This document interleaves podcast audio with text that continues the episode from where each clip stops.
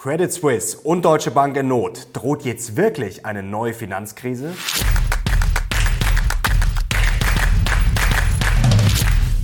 Servus Leute und herzlich willkommen in einem brandneuen Video auf meinem Kanal. Mein Name ist Mario Lochner und ich erkläre euch heute, was da gerade los ist. Viele reden von einem neuen Lehman-Moment, wie im Jahr 2008 gar von einer neuen Finanzkrise. Fest steht, die Credit Suisse ist massiv unter Druck, auch die Deutsche Bank ist unter Beschuss und jetzt ist die Frage, wie schlimm ist es wirklich? Was droht uns da jetzt? Vor allem, was kann man tun? Und bizarrerweise, am Ende gibt es so ein bisschen Plot-Twist, warum das Ganze am Ende sogar für den Aktienmarkt positiv sein könnte. Das erfährst du jetzt in diesem Video. Wir starten sofort durch mit der Credit Suisse und was da gerade los ist. Nur eine ganz kurze Einordnung von mir, Leute, denn ich muss zugeben, ich bin momentan brutal hin und her gerissen. Also auf der einen Seite sind viele Aktien, einige Aktien schon sehr, sehr billig. Ich werde auch in den kommenden Tagen kaufen bei bestimmten Einzelaktien. Das wird es im Briefing am Samstag geben, wo ich da zugeschlagen habe. Ich würde unbedingt schon mal den Kanal abonnieren. Also auf der einen Seite bieten sich jetzt schon massive Chancen. Auf der anderen Seite haben wir natürlich solche Probleme.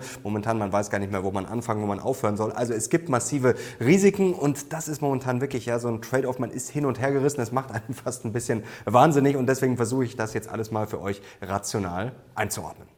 Kommen wir gleich zur Frage, was ist da jetzt los und warum machen sich viele Sorgen um eine mögliche neue Finanzkrise? Naja, weil zwei große europäische Banken gerade massiv unter Druck sind.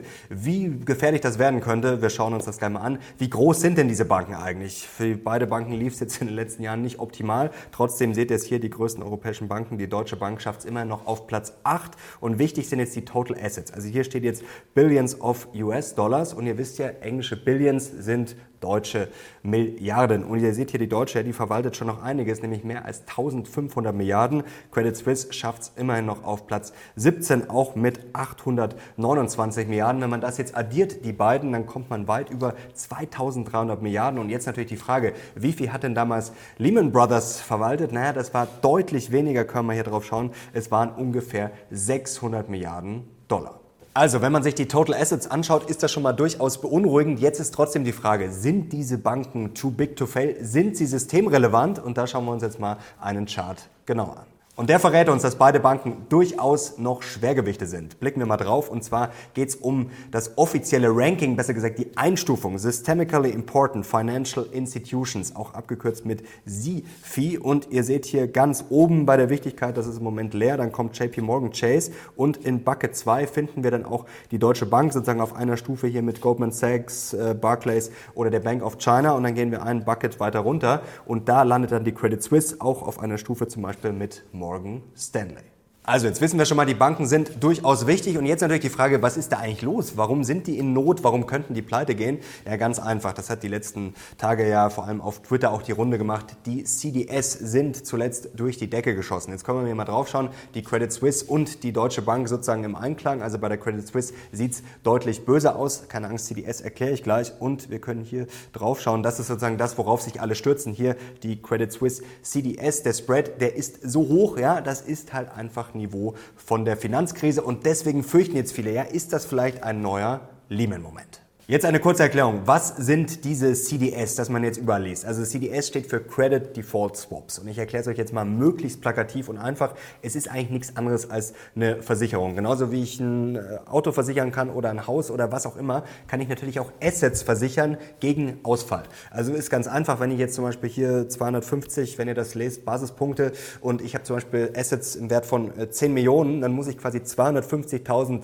Euro oder Dollar zahlen, 250.000 Punkte dann quasi dafür dafür, um diese 10 Millionen zu versichern. Und das ist natürlich klar, je teurer das Ganze wird, ja, was sagt uns das? Ja, dass natürlich da was im Busch ist und dass sich die Leute natürlich oder die Investoren, wie auch immer, Sorgen machen, dass die Assets ausfallen könnten. Also wenn die CDS natürlich durch die Decke schießen, dann deutet das darauf hin, dass das Ausfallrisiko höher ist. Ihr könnt euch das wie bei einem Haus vorstellen. Also wenn ich mein Haus jetzt so versichere, gut, dann zahle ich eine gewisse Summe. Wenn es schon brennt, dann wird es natürlich im Zweifel ein bisschen teurer, dann kann ich es natürlich gar nicht mehr versichern, aber so könnt ihr euch das ungefähr vorstellen. Also die CDS können einen schon mal ein bisschen unruhig stimmen, also da ist anscheinend was im Busch und jetzt könnt ihr das verfolgen gerne. Ich packe euch mal zwei Links unten rein. Das ist jetzt nicht äh, sekundenaktuell, also wenn ihr es jetzt sekundenaktuell verfolgen wollt, dann braucht ihr natürlich sowas wie ein Bloomberg Terminal oder Co. Aber ihr könnt das natürlich zumindest relativ aktuell verfolgen. Also zwei Links unten in der Beschreibung und jetzt gibt es was, was ich fast noch beunruhigender finde und zwar geht es um die Kurs-Buchwert-Verhältnisse. Das können wir einblenden und da seht ihr jetzt ein paar Banken. Da ist aber auch die Credit Suisse und die Deutsche Bank dabei und das ist jetzt Price to Book, also 24 Prozent. Also man kann sich das ungefähr so vorstellen, ja, ich sage jetzt zu dir, ja, ich habe äh, hier 100 Dollar und du sagst aber, ja gut, das haben die Banken theoretisch in ihren Büchern oder das haben die Banken, also eigentlich müsste ich ja eigentlich dann 100 Dollar dafür zahlen, wenn ich 100 Dollar kriege. Aber ja, 100 Dollar sind dann quasi nur noch 24 Dollar oder Euro wert, wenn man es jetzt mal ganz überspitzt ausdrückt. Also da sieht man schon auch, da ist schon ein massives Misstrauen da. So, und jetzt wollen wir mal ein bisschen tiefer reingehen und das Ganze ein bisschen einordnen.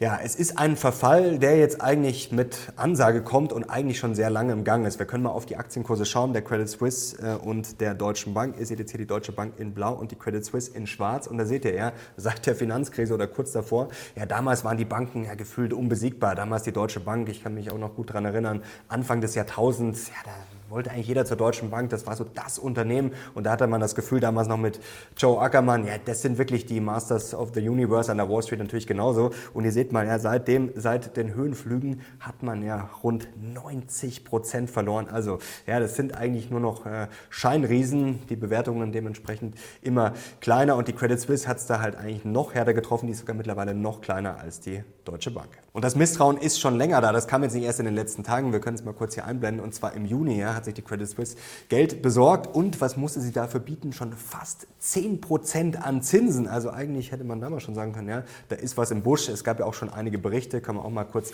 hier drauf schauen und einblenden. Ja, man kann sagen, hier Verluste, Geldwäsche, Betrug. Also die Credit Suisse hat in den letzten Monaten und Jahren schon einiges falsch gemacht. Das ist schon eine mittlere Katastrophe. Man sagt ja mittlerweile auch gerne, ja, das ist inoffiziell die schlechteste Investment Investmentbank der Welt. Also das kommt jetzt nicht alles von ungefähr. Das ist jetzt nicht so, dass da jetzt in den letzten Tagen auf einmal im Finanzsystem irgendwas ja, einfach aus dem Nichts kam, sondern das ist natürlich schon ein massives Missmanagement. Also, jetzt müssen wir mal eines festhalten. Es ist natürlich grundsätzlich mal ein Problem von Missmanagement. Und man muss natürlich auch mal gewisse Narrative hinterfragen. Also mir ist schon aufgefallen, dass sehr viele Videos auf YouTube zum Beispiel natürlich aus ja, der Ecke der Bitcoin-Krypto-Fans kamen, auch auf Twitter sehr viel. Also da wünscht man sich fast schon eine neue Finanzkrise, da wünscht man sich Lehman. Also man redet es fast schon herbei, weil das natürlich das eigene Narrativ bestätigen würde. Also Leute, da müsst ihr natürlich schon mal das Ganze hinterfragen. Natürlich, wenn ich jetzt Crash-Prophet bin, wenn ich seit Jahren voraussage, dass die Banken zusammenbrechen oder wenn ich Edelmetallhändler Unternehmer bin, dann habe ich natürlich schon auch gewisse Interessen. Ich will jetzt nicht sagen, dass das jetzt alles falsch ist, was da gesagt wird, aber man muss das natürlich schon alles mal ein bisschen einordnen. Und wenn ich dann Tweets lese wie, ja, die Credit Suisse beweist jetzt ganz klar, ähm, dass wir Bitcoin brauchen, ähm, ja, da muss man sagen, jedes Unternehmen würde ja dann beweisen, was vielleicht irgendwie schlecht gemanagt wird oder was pleite geht oder was jetzt wieder bei der Credit Suisse vielleicht ja, pleite Gerüchte sozusagen, äh, dass es da welche gibt, dann wäre das ja immer ein Beweis für Bitcoin. Also das ist, glaube ich, auch ganz wichtig, einfach mal zu schauen, wer erzählt denn da was. Also, erste Zwischenfazit. Die Credit Suisse hat natürlich massive Probleme. Also die Aktie jetzt zu kaufen, ja, das äh, gleicht wahrscheinlich Selbstmord. Ich will jetzt nicht ausschließen, dass sich die Credit Suisse erholt. Es wurde in den letzten Tagen ja viel beteuert, auch vom neuen Vorstand, vom Management, dass man ja gar nicht so schlecht aufgestellt sei und dass man jetzt alles tun wolle.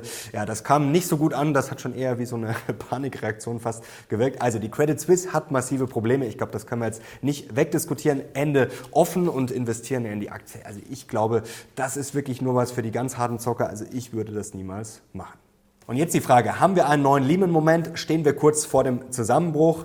Stand heute nein. Ihr habt es auch gesehen, die Märkte haben sich einigermaßen beruhigt. Die Aktienmärkte sind sogar wirklich massiv nach oben gedreht. Sogar am Montag war Tag der Deutschen Einheit, aber es gab ja trotzdem ganz normalen Handel. Sogar die Aktie von der Credit Suisse hat sich leicht erholt. Also es ist noch nicht die letzte Alarmstufe erreicht, auch wenn es sicherlich ernst ist. Und was auch ganz wichtig ist, man muss auch mal diesen Vergleich ziehen. Also wir hatten natürlich bei Lehman die Immobilienkrise. Also die hat ja zum Beispiel dann Lehman Brothers in Schieflage gebracht. Jetzt muss man sagen, das ist ja quasi keine Systemkrise, sondern die Credit Suisse hat sich ja selber in diese Lage in gewisser Weise gebracht und dass die Banken eine schwere Lage haben seit Jahren, ihr braucht euch ja nur die Aktienkurse anschauen. Also, dass es da massive Probleme gibt, das kann man nicht wegdiskutieren, aber viele vergleichen das eher, was jetzt die Credit Suisse hat, eigentlich mit der Deutschen Bank 2016, 2017 oder auch mit Morgan Stanley 2011, dass man sich einfach komplett neu aufstellen muss. Also die zwei Banken haben es in den Phasen auch überstanden, sind nicht hops gegangen. Das Risiko ist aber natürlich da. Also kleinreden braucht man das nicht.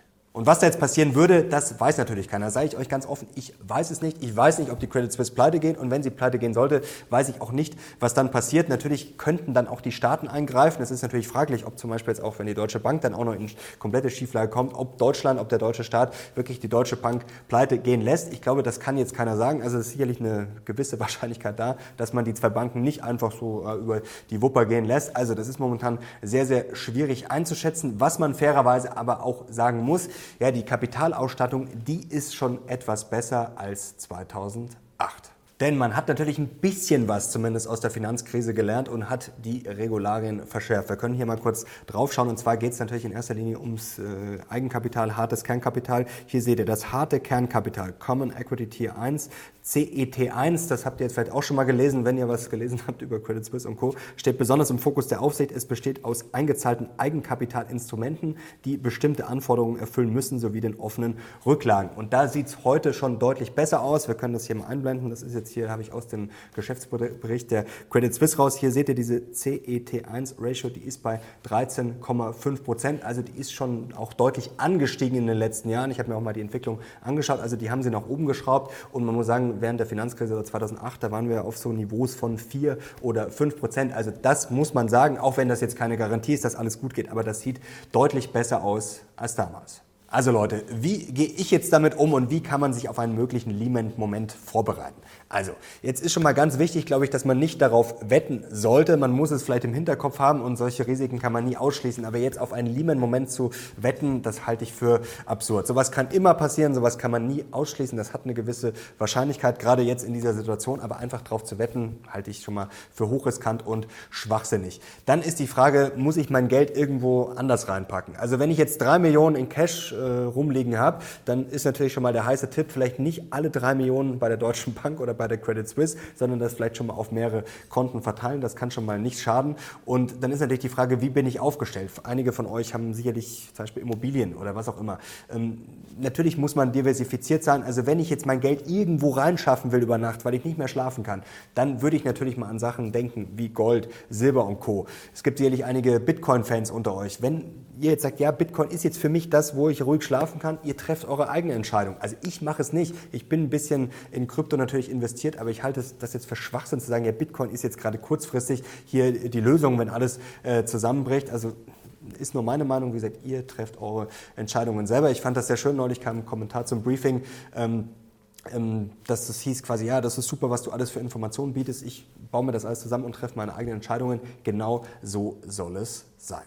Und grundsätzlich fühle ich mich in so einer Situation auch mit Aktien wohl. Natürlich kann das massiv schiefgehen, natürlich kann es äh, wieder so eine Abwärtsspirale geben. Wir haben es ja letztes, äh, letzte Woche schon in England gesehen. Wenn bei den hohen Zinsen ja Pensionskassen schon unter Druck kommen, jetzt haben wir natürlich bei den Banken auch Probleme. Natürlich kann es immer einen Dominoeffekt geben, dass dann Assets abverkauft werden müssen, dass es auch vielleicht eine Vertrauenskrise gibt, eine Liquiditätskrise, dass dann alles auf den Markt äh, geworfen wird, wie wir das ja auch 2008 gesehen haben. Natürlich kann man das nicht ausschließen und natürlich kann es dann die Aktien Aktienmärkte theoretisch richtig zerlegen. Wobei gerade es geht steil nach oben, während wir gerade drehen hier. DAX bei fast 12.600 Punkten. Ja, die Gegenbewegung, die ist, äh, ich will mich ja nicht zu oft selber zitieren, aber die ist natürlich immer möglich, ist auch eine Weisheit, aber es ist halt nun mal so. Und jetzt haben wir es klar gesehen, hier 700 Punkte, wir waren schon fast bei 11,9, jetzt sind wir gerade bei 12,6 und das während alle gerade von der neuen Finanzkrise reden. Also es ist momentan schon Wahnsinn. Es ist komplett unberechenbar kurzfristig, das glaube ich äh, beweist das jetzt mal wieder. Ähm, sehr, sehr gut. Deswegen bitte mittel- bis langfristig denken. Und da fühle ich mich mit Sachwerten einfach wohl. Also selbst wenn wir jetzt eine Finanzkrise hätten, dann bin ich lieber in starke Unternehmen investiert, als dass ich halt das Geld jetzt auf irgendeinem Konto rumliegen habe. Und wer sich da jetzt wirklich Sorgen macht und gerade bei den Aktien vielleicht überlegt, na gut, dann kann ich natürlich schauen, habe ich vielleicht eher Unternehmen, die starke Cashflows haben, die wirklich stark aufgestellt sind. Und da bin ich natürlich vielleicht mit einer Apple besser aufgestellt als jetzt mit einer hochriskanten Roblox oder was auch immer. Und äh, interessantes Beispiel hier können wir auch kurz einblenden. Goldman hat äh, vor wenigen Tagen jetzt auch schon Aktien zum Shorten sogar empfohlen und da geht es eben auch um den Free Cashflow Yield. Also wenn ihr jetzt wirklich kurzfristig sagt, ja, ich fühle mich jetzt mit den Aktien nicht so wohl, dann kann man natürlich sagen, okay, dann gehe ich vielleicht eher auf die sicheren Geschäftsmodelle Anteile auf die starken Cashflows, das ist dann sicherlich auch eine Überlegung. Und jetzt kommen wir abschließend zum versprochenen Plot-Twist. Und bizarrerweise könnte das, was gerade passiert, sogar gut sein für die Aktienmärkte. Vielleicht ist jetzt natürlich sehr viel rein interpretiert von mir, aber vielleicht wird das gerade schon ein bisschen gespielt. Denn es gibt jetzt schon einige Stimmen, die sagen, die hohen Zinsen und diese massiven Zinserhöhungen, die kann das Finanzsystem einfach nicht verkraften. Es gibt jetzt schon genug Beweise, also in Großbritannien haben wir es letzte Woche gesehen, jetzt, äh, es rumort immer mehr. Zum Beispiel gibt es schon einige Stimmen. Charles Evans, Chef der regionalen Notenbank in Chicago, der schon ganz klar sagt, ja, das Finanzsystem verkraftet das nicht. Und jetzt bizarrerweise könnte das vielleicht wirklich so ein Punkt sein, der die FED ein bisschen umstimmt.